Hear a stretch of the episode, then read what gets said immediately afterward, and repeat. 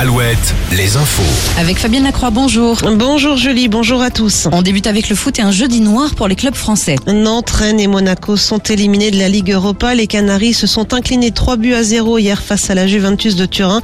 Euh, Trois buts italiens signés du champion du monde argentin Di Maria. Rennes et Monaco sont sortis à l'issue des tirs au but. L'équipe de France de basket, elle, a peiné face à la République tchèque, mais les Bleus l'emportent finalement de 13 points, avec notamment 22 points du prodige de 2m21, Victor Wembanyama. Euh, Prochain match pour les Français, ce sera dimanche à l'Arena Loire de Trélazé face à la Lituanie.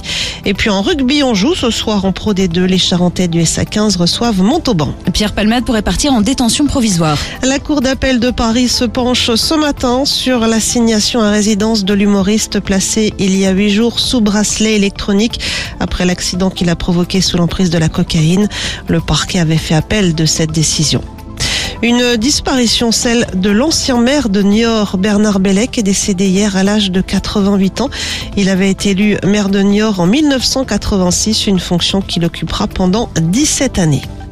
À l'étranger, le président ukrainien Volodymyr Zelensky doit tenir aujourd'hui une conférence de presse un an jour pour jour après le début de l'invasion russe. Le 24 février 2022, les troupes russes pénètrent au petit matin sur le territoire ukrainien.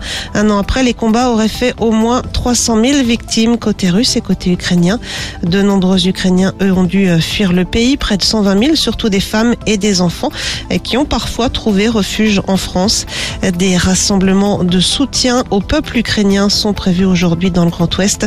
Ce sera ce midi à Poitiers ou encore ce soir sur la côte vendéenne à Saint-Gilles-Croix-de-Vie. On passe au festival de l'été. Dans la Vienne, de nouveaux noms doivent être annoncés ce midi par les organisateurs du festival Au fil du son à Civray. On sait déjà que l'édition 2023 accueillera fin juillet Angèle et le rappeur Lorenzo. Et puis du côté des sorties de ce week-end, plusieurs salons. Le salon Habitat et Jardin à Cognac, le salon de l'immobilier à La Rochelle, le salon Maison et Déco à Rezé ou encore une expo de Lego à Partenay. Côté ciel, il est tombé quelques flocons hier après-midi sur l'est de la Vendée. Pour aujourd'hui, encore pas mal d'averses sur le Poitou-Charentes et les Pays de la Loire. Plus d'éclaircies attendues en soirée de 8 à 11 degrés pour les maxis.